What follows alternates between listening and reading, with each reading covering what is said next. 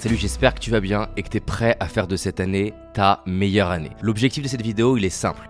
Voir ensemble 7 stratégies qui vont te permettre de maximiser les chances de te créer une année de ouf. La promesse que je te fais, c'est que les éléments qu'on va voir ensemble sont pas des éléments que tu connais ou des éléments que tu connais et je vais amener une subtilité que tu ne connais pas. Mon but, c'est que ça soit actionnable, pratique et que tu puisses l'utiliser pour transformer ta vie. J'imagine que cette année, tu as envie d'améliorer des choses. Peut-être que tu as envie de pouvoir rencontrer l'homme ou la femme qui t'attire, pouvoir l'amener à Venise et passer un super moment avec cette personne. Peut-être que tu as envie de te lever le matin, dans un an, prendre ton téléphone, aller sur ton compte bancaire et voir un montant que tu n'as jamais vu. Peut-être que tu as envie de créer ta boîte ou développer ta boîte. Cette année, par exemple, on vient de passer les 10 millions d'euros de chiffre d'affaires. Ça a été un rêve pendant des années et c'est réalisé. Peut-être que tu as envie de faire passer ta boîte à un autre niveau, attirer un type de client, créer une marque légendaire. Peut-être que tu as envie d'améliorer les relations avec tes enfants ou tes ados et tu as envie de faire en sorte d'avoir une meilleure communication, un meilleur lien, une meilleure capacité à gérer des conflits. Peut-être que tu as envie, comme nous, de créer une association à but non lucratif. On a créé la Paradox Foundation, par exemple, cette année.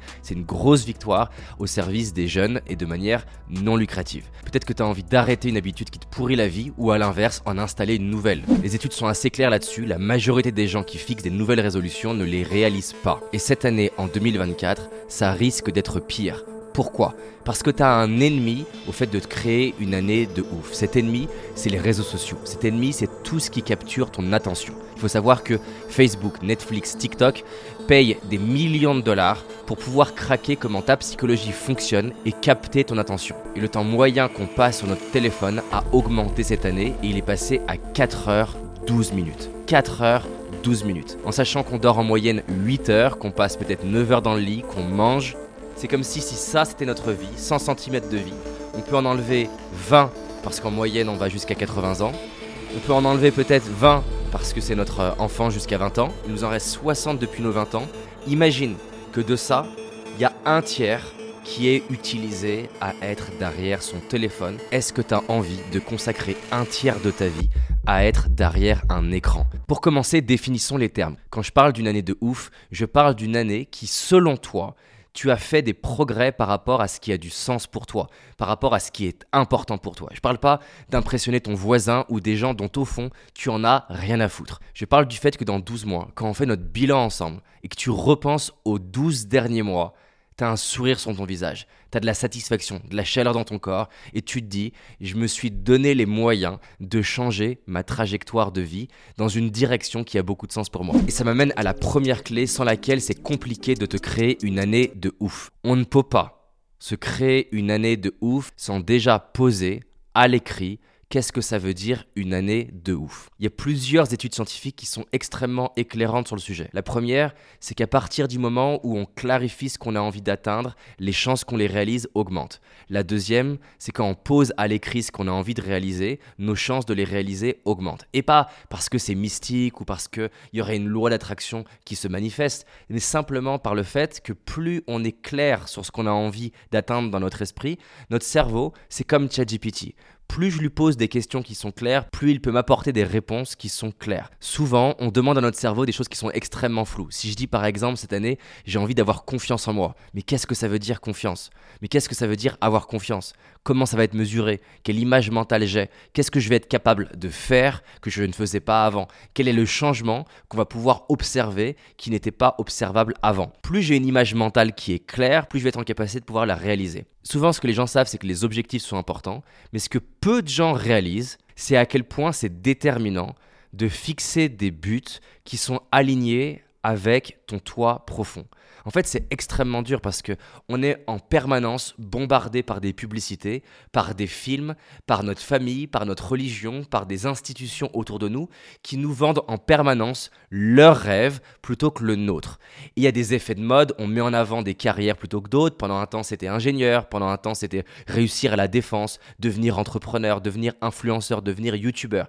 Et il n'y a rien de mal à ça en soi. Mais le problème, c'est que quand il y a un effet de mode, on va avoir la partie primitive de notre cerveau, spécialement ce qu'on appelle l'amidale, qui veut sa dose de plaisir, sa dose de dopamine, et on va avoir tendance à fixer des buts par rapport à ce qui impressionne les autres. D'autant plus qu'à un niveau primitif, on déteste l'idée d'être éjecté par le cercle social. C'est pas le but de la vidéo, mais il faut savoir que notre cerveau processe de la même manière le fait d'avoir un pistolet sur notre tempe et le fait d'être éjecté du cercle social. Et donc, quelle est la meilleure manière, inconsciemment en tout cas, de pouvoir ne pas être critiqué, ne pas être éjecté C'est de fixer les buts de tout le monde. Le problème, c'est que c'est comme si tu avais un thermostat intérieur qui réagit en fonction du fait que tu fixes des buts qui t'inspirent vraiment. Et donc, c'est bien de s'arrêter et poser ses objectifs, mais c'est autre chose de s'arrêter, de prendre une grande inspiration, d'aller marcher peut-être en forêt, de prendre une douche, de méditer, et de vraiment te demander dans la liste des rêves qui sortent, est-ce que vraiment il m'inspire et un modèle mental qui, moi, m'aide beaucoup à savoir si les gens que j'accompagne ou si moi-même je suis vraiment inspiré, c'est de me demander, est-ce que même si l'objectif, je ne le réussis pas, est-ce que ça valait quand même le coup d'y aller? Parce que quand tu es intrinsèquement, ça veut dire que tu es nourri de l'intérieur par un objectif, le chemin t'inspire en lui-même. Il faut savoir que les gens qui réussissent extrêmement ne sont pas des gens qui font preuve de plus de discipline que la moyenne, ni même de motivation ou de volonté que la moyenne, mais trouvent plus de motivation que la moyenne dans le processus, dans le fait de faire l'action au quotidien qui les amène à l'objectif. Donc c'est pas qu'ils ont besoin de se pousser plus que les autres, c'est qu'ils trouvent de la satisfaction dans ce qu'ils sont en train de faire. Et le meilleur moyen de trouver de la satisfaction,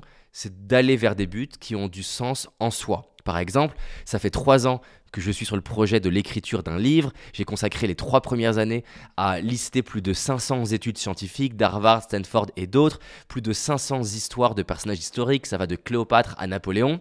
Et là, je rentre dans la phase de structuration de la table des matières. Clairement, mon objectif, c'est d'essayer de créer un masterpiece, un chef-d'œuvre dans le domaine de la réussite, du bien-être, de la performance. J'ai envie de créer un livre qui soit sur la table de chevet de gens qui ont fait des trucs incroyables ou des gens qui veulent transformer leur vie. Est-ce que je vais y arriver? J'en sais rien, c'est mon premier livre, il y a des grandes chances de foirer. Mais ce qui est intéressant pour moi, c'est que le processus que de clarifier ma pensée, le processus que d'aller à la rencontre de gens qui m'inspirent. Richard Branson, Gad Elmaleh, Mike Horn, Laurent Lafitte, Isabelle Nanty, et essayer de comprendre comment ils réfléchissent pour pouvoir essayer de créer le meilleur livre possible. Le fait par exemple de recruter en interne chez Paradox des ingénieurs pédagogiques, des chercheurs pour essayer d'amener le livre à un autre niveau, en lui-même, c'est gratifiant. Ça ne veut pas dire que j'ai envie de créer un livre pourri ou, de, ou que ce livre se vende pas, mais en lui-même, le processus, il est gratifiant. Donc, première clé, si tu as envie que 2024 soit une année de ouf, c'est de mettre la vidéo en pause, de lister tous les objectifs qui te viennent, même si tu n'es pas certain qui t'inspirent, et à partir de ce vrac d'idées, de commencer à mettre en place un tamis, comme quand tu vas jouer au bord de l'eau, tu as une forme de, tamis, tu mets le sable et tu peux le filtrer, et ben de la même manière, tu vas pouvoir filtrer ce qui t'inspire vraiment. Si tu as envie de te créer une année de ouf et que le sujet de la clarification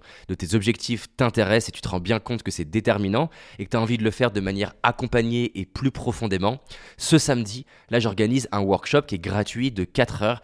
C'est vraiment un workshop dans le but de pratiquer et qu'à la fin tu ressortes avec un plan de ce que tu as envie d'accomplir. Mon objectif, c'est de pouvoir t'apporter de la valeur sur comment te créer une année 2024 extrêmement productive. Il n'y a rien de plus frustrant que de voir les jours passer avec la sensation de ne pas avancer, de terminer ta journée frustré d'avoir coché que un tiers de ta to-do list, de voir des gens que tu trouves moins intelligents, moins pertinents, moins beaux ou moins ce que tu veux, réussir devant toi, faire des trucs incroyables et te dire je suis en train d'écrabouiller mon potentiel. C'est pour ça que j'ai créé un atelier qui est accessible gratuitement depuis internet. Il est samedi l'après-midi. Le workshop s'appelle Transformation et comment faire de 2024 ta meilleure année. Donc tu as juste à cliquer là sur le lien qui est en haut à droite de l'écran ou d'aller dans la description ou en commentaire pour pouvoir réserver ta place. Le nombre de places est limité sachant que c'est indirect. Si tu regardes la vidéo et que c'est trop tard, je t'invite quand même à cliquer sur le lien parce qu'on a aussi une surprise pour toi. Un outil que j'adore pour pouvoir clarifier mon année, c'est l'outil de la roue de la vie. Tu traces un cercle l'écran, tu le divises en deux, puis en deux, puis à nouveau en deux, puis à nouveau en deux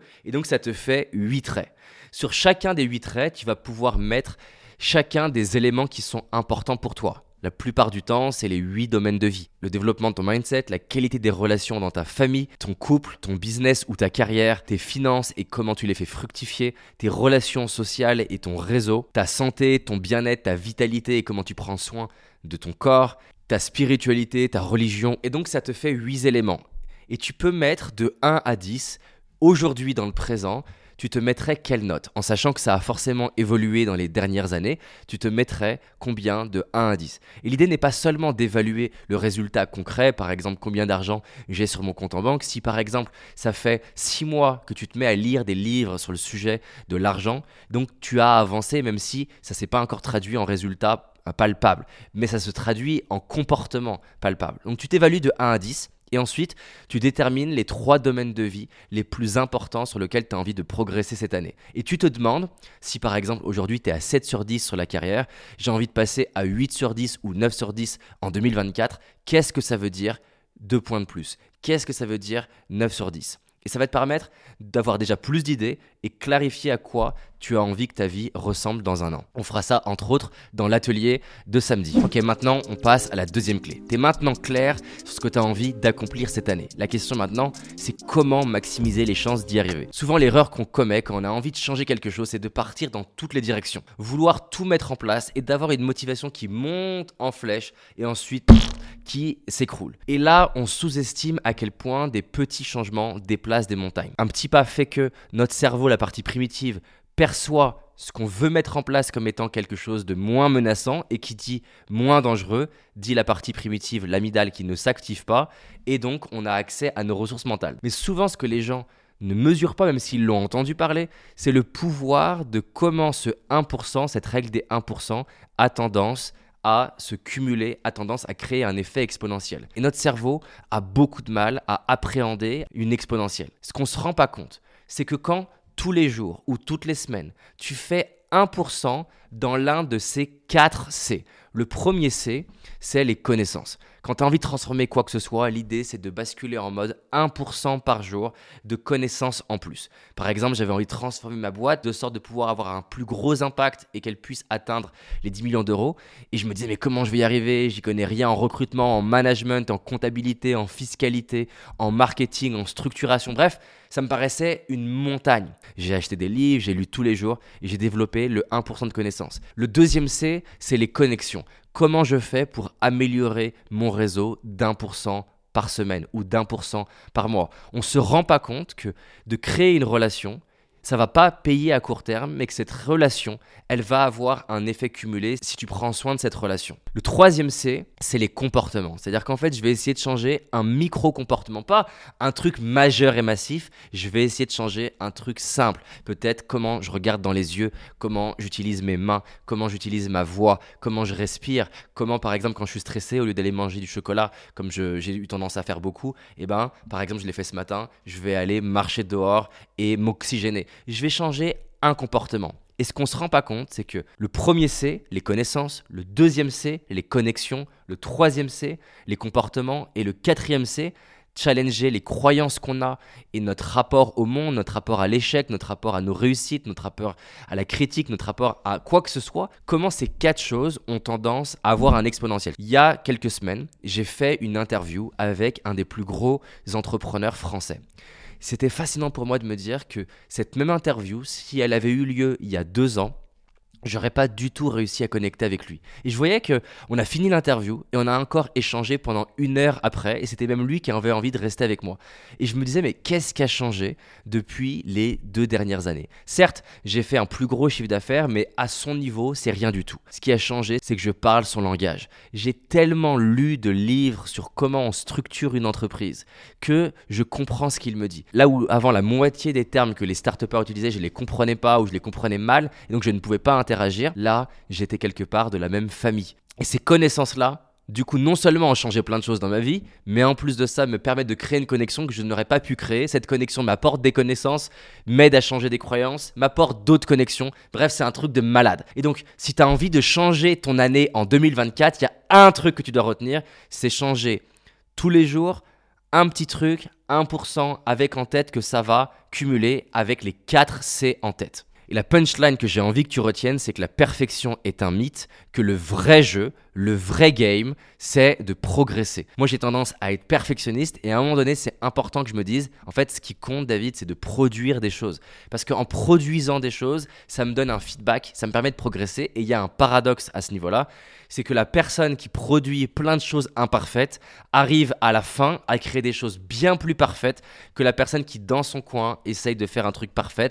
Parce qu'au fond, elle n'est pas perfectionniste. Au fond, elle a peur du regard des autres sur ses erreurs. Et c'est la réalité de la plupart des gens, dont moi. La troisième clé, si tu as envie de te créer une année de ouf, c'est de changer ton cercle d'influence. C'est un truc de malade à quel point notre vie est dictée par nos croyances, par ce qu'on croit vrai ou ce qu'on croit faux. Si j'ai un rapport à l'argent qui est pourri, c'est compliqué de m'enrichir. Si j'ai un rapport au fait d'être en couple et de m'engager qui est pourri, ça va être difficile de créer des belles relations. Si j'ai un rapport au fait de dire des choses qui peuvent challenger l'autre comme étant quelque chose de mal, il faut pas le faire, je pourrais pas entreprendre ou manager des gens. En fait, Passer à un autre niveau, ça demande de faire des choses que je ne fais pas jusqu'à maintenant. Ce qui m'a amené jusque-là ne m'amènera pas au prochain niveau. Changer de cercle social, c'est le moyen le plus facile, le plus rapide de changer tes croyances, de changer tes comportements et tes stratégies, de changer même tes connexions parce que les gens que tu rencontres connaissent eux-mêmes d'autres gens et de t'apporter les connaissances qui te manquent. Donc changer ton cercle d'amis, changer ton cercle de connexion, c'est déterminant. Et pour focaliser sur quelques points qui sont peut-être moins clairs pour toi, la première chose, c'est de ne pas chercher à rencontrer des gens qui sont 22 niveaux au-dessus de toi.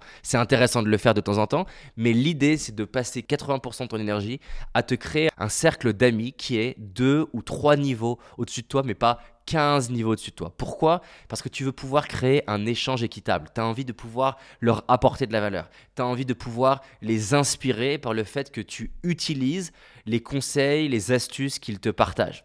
Tu as envie de pouvoir leur apporter des trucs. Et donc s'ils sont trop loin de toi, tu vas être trop intimidé. La deuxième chose, c'est que souvent les gens ont tendance à être en mode quantitatif. Ils vont dans des soirées réseau et combien de fois j'ai fait cette erreur-là? J'étais invité à l'avant-première du film de Guillaume Canet. Il y avait 200-300 personnes et j'étais stressé par le nombre de personnes qu'il y avait et je sentais que mon cerveau était en mode il faut que je connecte avec un maximum de monde et comme si j'allais perdre l'opportunité. Le problème quand tu es là-dedans, c'est que tu fonctionnes en mode quantitatif. Or, tu es à 2-3 connexions de radicalement changer ta vie. Et souvent, ce qui est intéressant, en tout cas de ce que j'observe dans ma vie et la vie des gens que j'ai rencontrés, interviewés, ou étudiés ou accompagnés, c'est que les relations qui s'avèrent les plus fructueuses, c'est pas forcément celles qui étaient le plus évidentes à voir. Moi aujourd'hui, j'essaie de rencontrer un certain nombre de personnes mais j'essaie de me poser la question vraiment de manière sincère, avec qui j'ai un, vrai lien sincère, naturel, avec qui, même si j'obtenais jamais d'opportunité, ça me fait plaisir de connecter? Et quand j'ai identifié, c'est-à-dire que sur sans interview, ça représente maximum 10 personnes. Mais ces 10 personnes, je vais essayer de leur apporter de la valeur. Je vais essayer de maintenir le lien. Je vais essayer de connecter plus souvent avec eux. Je vais essayer de les mettre en relation avec des gens. Et moi, je suis très nul à faire ce truc-là. Mais ça me donne beaucoup de sécurité intérieure de me dire, je mise sur le long terme sur quelques relations et j'ai confiance que ces relations vont payer et j'essaie d'apporter de la valeur. Une autre erreur que les gens commettent par rapport au réseau, c'est de ne contacter les gens que quand ils ont besoin des personnes, alors que la clé, c'est d'avoir quelques points de contact où tu ne demandes rien. Tu demandes rien. Rien du tout. Ça amène à la quatrième clé pour pouvoir te créer une année de ouf. Celle-ci, c'est une des plus importantes pour moi. Je referai une vidéo là-dessus, mais 2023 a été une des années les plus dures pour moi. J'ai cumulé des challenges à plein de niveaux, familiaux, santé, euh, financiers le fait d'avoir euh, cru que j'allais avoir un enfant et perdre cet enfant. Bref, ça a été une année qui a été violente. J'ai appris plein de choses, j'ai aussi de la gratitude de ce que j'ai appris, c'est le but d'une autre vidéo. Mais pour moi, c'est un des éléments qui est déterminant pour pouvoir se créer une vidéo ouf. Je les retrouve chez euh, Mike Horn, je le retrouve chez Gad Elmaleh, je le retrouve chez Laurent Lafitte, je le retrouve chez Neil Schneider avec qui j'ai fait une super interview qui là une série en ce moment à Canal+. C'est cette capacité à être un stoïque, cette capacité à ressortir grandi de ce que, de ce que nous offre la vie. Il y a une étude que j'ai trouvée sur Internet que je trouve fascinante qui dit les recherches scientifiques suggèrent que le fait d'être confronté régulièrement à des échecs et des challenges peut augmenter notre capacité à être résilient face à l'adversité et ça peut nous rendre plus adaptables et plus déterminés et plus persévérants. Ce que ça veut dire, c'est qu'en fait, être face à un challenge, c'est de la matière C'est pas parce que je te mets face à un exercice de maths que tu vas devenir meilleur en maths, mais c'est difficile de devenir bon en maths sans faire des maths. C'est pas parce que je te mets face à une barre de traction que tu vas avoir les épaules de The Rock, mais sans barre de traction, c'est difficile d'avoir les épaules de The Rock. Et c'est pareil avec les challenges. Les challenges, c'est la barre de traction. Si tu approches la barre de traction avec un état d'esprit que la vie n'est pas contre toi, mais elle est à ton service, et je sais bien que c'est pas facile, hein, comme le rêve d'avoir un enfant depuis 4 ans s'est écroulé parce qu'on a compris qu'il y avait un problème génétique et qu'on est à l'hôpital pendant 3 jours pour accoucher d'un bébé mort, je peux t'assurer que cette idée que je te dis là comme ça, elle est loin d'être facile, mais je me raccrochais à ce truc-là, que la vie est en train de m'aider à devenir l'homme que je rêve de devenir, en train de m'aider à devenir ce stoïque. Je suis très inspiré par la philosophie stoïque, elle m'aide à devenir un rock dans l'adversité, être stable dans la tempête. Et je suis convaincu que 2023, ça met des frissons de te le dire, va me permettre de réaliser des rêves que pour l'instant je ne pouvais pas réaliser parce que j'étais pas encore devenu la personne en capacité de les réaliser. Et il n'y a que l'adversité qui permet de forger euh, le métal. C'est en tapant sur le métal avec euh, de la chaleur que tu forges une super bébé. Pour pouvoir te créer une année de ouf, ça passe par combien de temps tu mets à pouvoir voir dans l'adversité qui t'est offerte l'opportunité de devenir l'homme ou la femme que tu as envie de devenir. Je suis très fan de Djokovic en termes d'état de l'esprit, qui est un des champions en tennis, et qui dit que pour lui, ce qui fait la différence entre les grands champions et des gens qui auraient le talent de le devenir, c'est combien de temps ils restent dans leurs émotions et leurs frustrations, combien de temps ils mettent à retrouver leur centre. Et donc ça, pour moi, c'est une des clés, la résilience pour pouvoir te créer une année de ouf. Et une des distinctions que peut-être t'as pas vu, c'est que souvent l'erreur que les gens commettent quand ils ont compris ça, c'est de se poser la question c'est quoi le cadeau? Le problème de c'est quoi le cadeau quand tu vis un moment d'adversité comme moi, ça fait 4 ans que j'essaie d'avoir un enfant, je vais avoir 35 ans, je suis passé par plein d'épreuves. Quand ma femme est tombée enceinte, c'était un des plus beaux jours de ma vie. Et quand on nous a annoncé qu'il y a un problème génétique et le mois d'attente pour que ça se confirme, puis l'hôpital, c'était un des moments les plus durs. La clé, c'était pas de me demander seulement c'est quoi le cadeau. Quand j'étais sur mon lit d'hôpital, allongé, en train d'attendre, je savais pas si c'était normal d'attendre trois jours pour euh, déclencher l'accouchement de cette manière-là. J'avais peur pour la sécurité de ma femme. J'avais, peur de jamais réussir à avoir d'enfant. Bref, c'était un moment vraiment challengeant. Ce que j'ai fait, c'est que je me suis posé la question de manière différente. Je me suis dit, qu'est-ce qui est le plus précieux à mes yeux dans ma vie? Ce qui est le plus précieux à mes yeux dans ma vie, c'est de vous servir, c'est d'apporter de la valeur sur le sujet de l'humain, de la psychologie, de la performance. Le rêve qui le plus grand dans mon cœur, c'est de finir ma vie et de me dire j'ai contribué à la vie de millions de personnes pour qu'ils se créent une vie de ouf, pour qu'ils expriment leur potentiel, pour qu'ils s'aiment, pour qu'ils aiment la vie. C'est ce qui a le plus de valeur à mes yeux. Et donc, quand j'étais sur ce lit d'hôpital, je me suis pas juste dit c'est quoi le cadeau. Je me suis dit comment cette épreuve dans ma vie m'aide à pouvoir servir un maximum de monde. Et j'ai commencé à avoir des larmes aux yeux, pas des larmes de tristesse, j'ai commencé à ressentir des frissons et beaucoup d'amour dans mon cœur. Et je me suis dit, la vie me rend humble par cet événement, elle me permet d'être plus proche de toutes les personnes qui me suivent. Et je sais que c'est peut-être ce que tu vis, euh, qui ont des challenges, quels qu'ils soient, de santé, de, de séparation. Et je sais que l'humilité et l'empathie auprès des gens, c'est une des clés hyper importantes pour les servir au-delà euh, de mon obsession de comprendre les neurosciences et la, et la psychologie. Et donc j'ai ressenti dans mon cœur que la vie me donnait la matière pour faire du livre que je suis en train d'écrire un masterpiece justement, pour faire des vidéos que je suis en train de faire, quelque chose qui a un souffle qui est différent d'avant. Et donc ce que j'ai envie que tu retiennes, c'est que la clé, c'est pas juste de se demander c'est quoi le cadeau, la clé c'est de se demander qu'est-ce qui a le plus de valeur à mes yeux et comment ce qui m'arrive m'aide dans ce qui a le plus de valeur à mes yeux. Donc j'espère que cette distinction, elle fait la différence pour toi parce que c'est une immense distinction dans la manière de pouvoir solliciter ton cerveau. C'est sur ce thème-là qui me passionne. On a créé avec l'équipe Paradox ce qu'on a appelé le Challenge Empowered. C'est un challenge de 30 jours qui a pour objectif de transformer ta vie, transformer tes croyances, prendre confiance en toi, être à l'aise avec l'échec, le regard des autres et devenir un stoïque. Ce qu'on a créé qui est particulier avec cette challenge, c'est qu'en fait, si tu vas au bout du challenge, eh ben, on te propose, si tu le souhaites, d'être totalement remboursé. C'est-à-dire qu'en fait, tu as eu toute la valeur gratuitement. Tu vas dire que vous êtes des malades paradoxes? En fait, on fait ça parce qu'on voit qu'il y a trop peu de gens qui vont au bout des formations en ligne.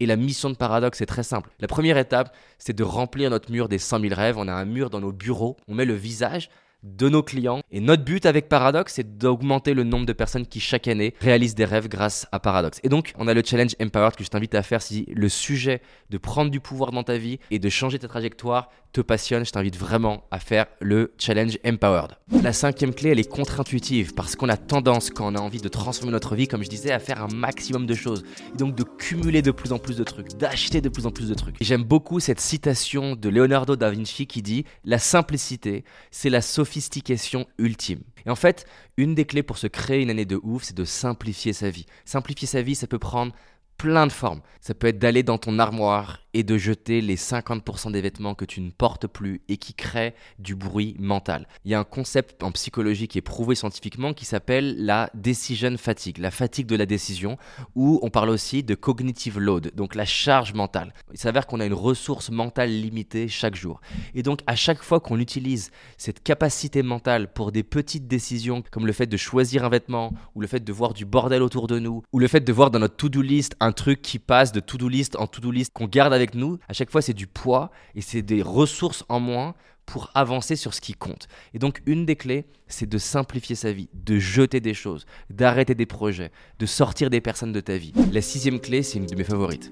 Il y a des grandes chances d'ailleurs que tu la banalises parce qu'elle paraît moins sexy, moins intéressante, et pour autant, pour moi, je pense que je peux attribuer une grande partie des finances que j'ai, du couple que j'ai, des gens que j'ai dans ma vie, des relations que j'ai, de plein de choses incroyables dans ma vie à cette clé. En fait, ce qui se passe, c'est qu'on ne se rend pas compte à quel point on est le fruit de notre conditionnement.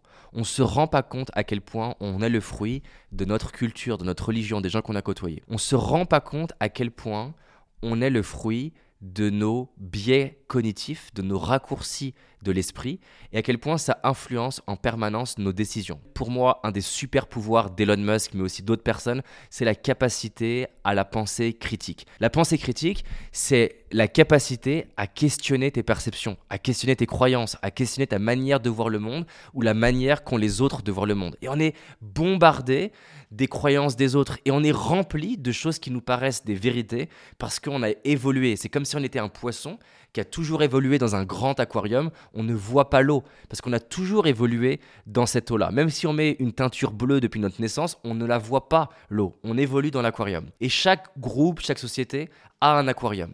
Cet aquarium, il a un ensemble de vertus et de bénéfices, et il a aussi un ensemble d'angles morts. Ces angles morts, c'est ce qui peut faire que ça peut t'empêcher de créer quelque chose. Une des choses que j'essaie de le plus de développer chez moi ou chez les équipes de Paradox, c'est la pensée critique. Par exemple, une des questions que j'adore poser aux personnes, c'est c'est quoi l'inconvénient de ta décision? La personne me dit Ah, j'ai envie qu'on mette en place tel outil. Donne-moi 5 inconvénients à mettre en place tel outil. Je dis Mais je comprends pas, je viens de te dire que c'est pour moi le bon choix. Je sais. Mais même un bon choix, il a ce qu'on appelle un trade-off. Il a un coût d'opportunité. C'est-à-dire qu'en disant oui à ça, tu diras non à autre chose.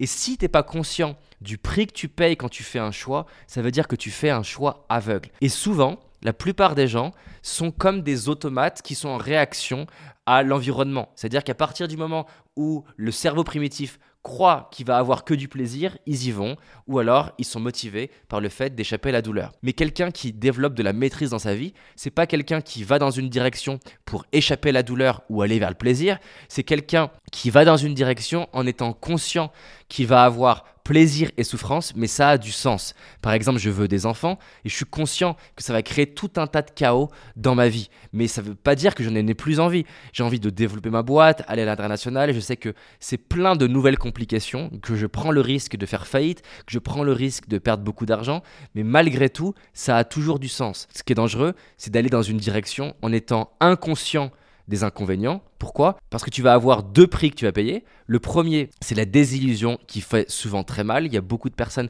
qui ont fantasmé leur vie de parents et qui, au moment où ils ont un enfant, ils étaient tellement inconscients du prix que du coup, c'est à la hauteur que c'était une Coupe du Monde d'avoir des enfants. C'est une fin du monde, c'est une dépression d'avoir des enfants. On a le même phénomène chez les sportifs de haut niveau hein, qui, quand ils ont fantasmé la vie de champion du monde et quand ils le vivent, souvent passent par une phase de dépression ça vient pas du fait d'avoir gagné, ça vient de la hauteur du fantasme. Et le deuxième prix, c'est que ça va t'amener à prendre des décisions qui sont pas alignées avec toi-même. Et donc, par exemple, à perdre beaucoup d'argent dans un investissement financier, à te mettre dans une relation où il y avait plein de signaux toxiques que tu n'as pas voulu voir parce que tu voulais adhérer en un monde qui était fantasmé et du coup te générer des tragédies. Et c'est la raison pour laquelle j'aime beaucoup cette idée que un sur-optimisme, contrairement à la pensée positive qui encourage à avoir que des pensées positives, paradoxalement, beaucoup de gens, et ça a été mon cas, qui ont adhéré massivement à la pensée positive et au fait d'être tout le temps positif,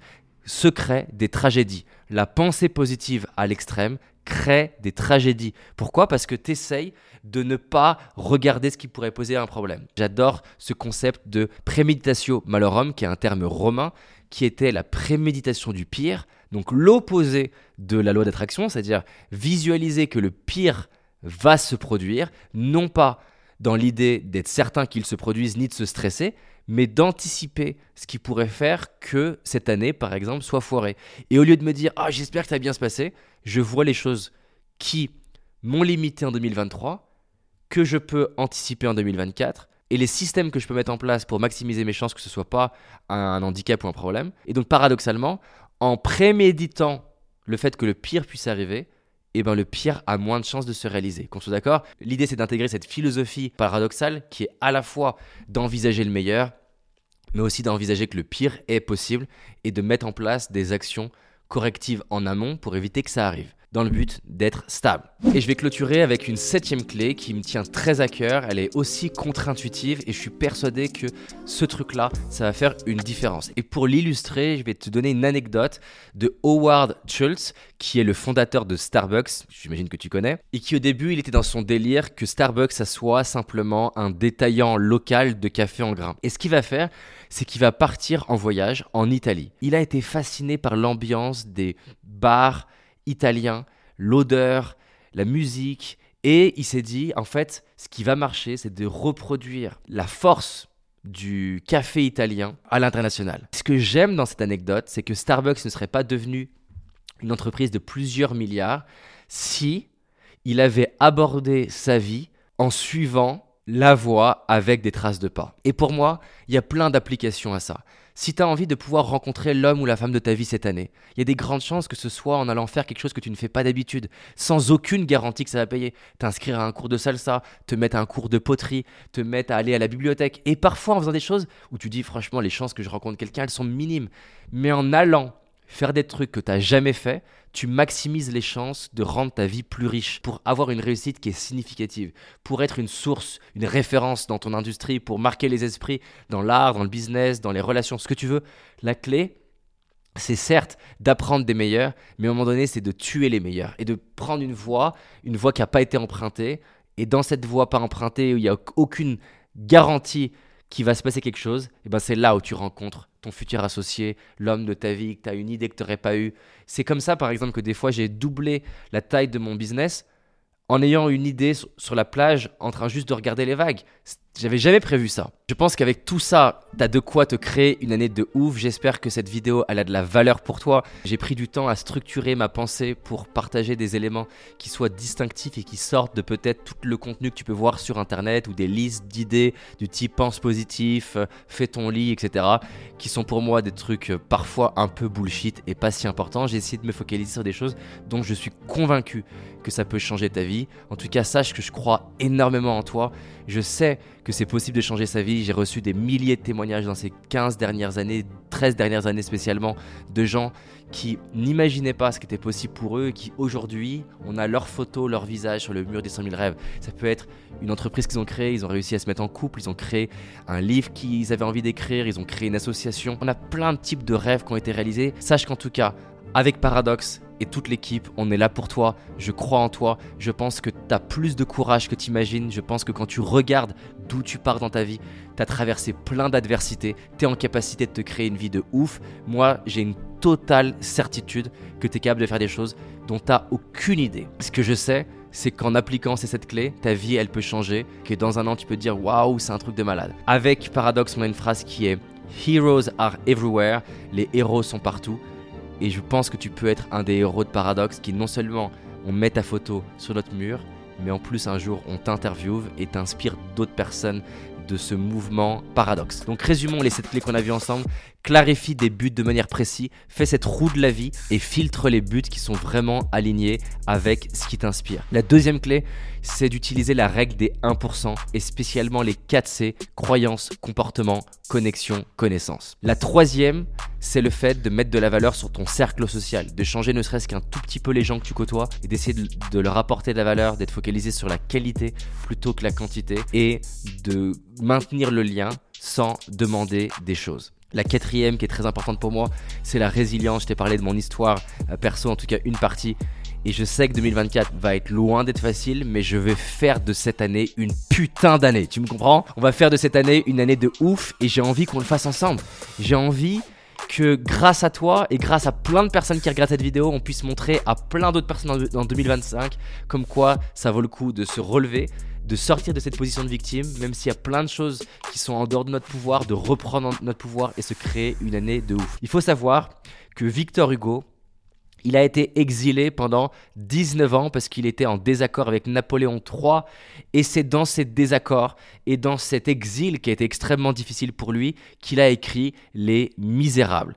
Et parce qu'il a, il a fuel, il a transformé l'adversité en un fuel créatif pour pouvoir créer quelque chose d'inspirant. Et on a tous l'opportunité à faire ça. Oprah Winfrey, elle dit Turn your wounds into wisdom. Transforme tes blessures en sagesse. La cinquième, simplifie ta vie, supprime des choses, réduis le nombre de décisions que tu dois prendre. La sixième, challenge tes croyances, les croyances des autres, les, les croyances autour de toi, et demande-toi quels sont tes angles morts, quels sont les inconvénients de ce qui te semble géniaux, quels sont les bénéfices des choses qui te semblent pourries, et explore l'angle que tu n'as pas l'habitude d'explorer. Et pour ça, forme-toi, rencontre des gens, lis des livres, écoute des audios, participe à des masterminds. Entoure-toi de gens qui vont, comme dit Redalio, entoure-toi de gens brillants, pas d'accord avec toi, qui vont t'aider à t'enrichir. Et la septième clé, provoque des nouvelles expériences, fais des choses nouvelles, teste des choses différentes. Quand on stagne et qu'on s'épuise à être face à un plateau, la meilleure chose à faire, c'est de changer les règles du jeu, reprendre un nouveau jeu de cartes, et dans le jeu de cartes, on va avoir une main qui va nous permettre de gagner. Je vais terminer avec une citation d'Elon Musk que j'adore qui est que quand quelque chose est suffisamment important, tu le fais, même si les chances ne sont pas en ta faveur. Donc voilà, je suis convaincu que si 2024 c'est important pour toi et que tu as un but qui est profond pour toi, tu vas être capable de mobiliser de l'énergie. Pour ça, nous, avec Paradox, on a créé et on va créer des formations qui ont pour but de t'apporter de la valeur. Vraiment, c'est mon but que tu puisses réaliser tes rêves. Mets-moi en commentaire, ça compte énormément pour moi. Je sais pas si tu te rends compte le travail que ça représente de créer une vidéo comme ça pour l'équipe et pour moi-même. On fait ça gratuitement. Si tu as envie de soutenir la chaîne pour qu'on ait plus de moyens de production, améliorer le montage, la qualité de recherche, augmenter la taille de l'équipe, laisse un commentaire, mets un like. Les commentaires, c'est déterminant pour l'algorithme de YouTube et en plus de ça, ça compte énormément pour moi parce que je les lis tous et ça me permet d'avoir le pouls de l'audience, ce que tu aimes, ce que tu comprends moi. Donc laisse un commentaire, ça me fait extrêmement plaisir. Tu seras éternellement dans mon cœur en laissant un commentaire. Et je te dis à très vite pour la prochaine vidéo. Réserve ta place pour l'atelier gratuit qui a lieu ce samedi. Et si c'est déjà passé, j'ai une autre surprise en cliquant sur le lien. À très vite.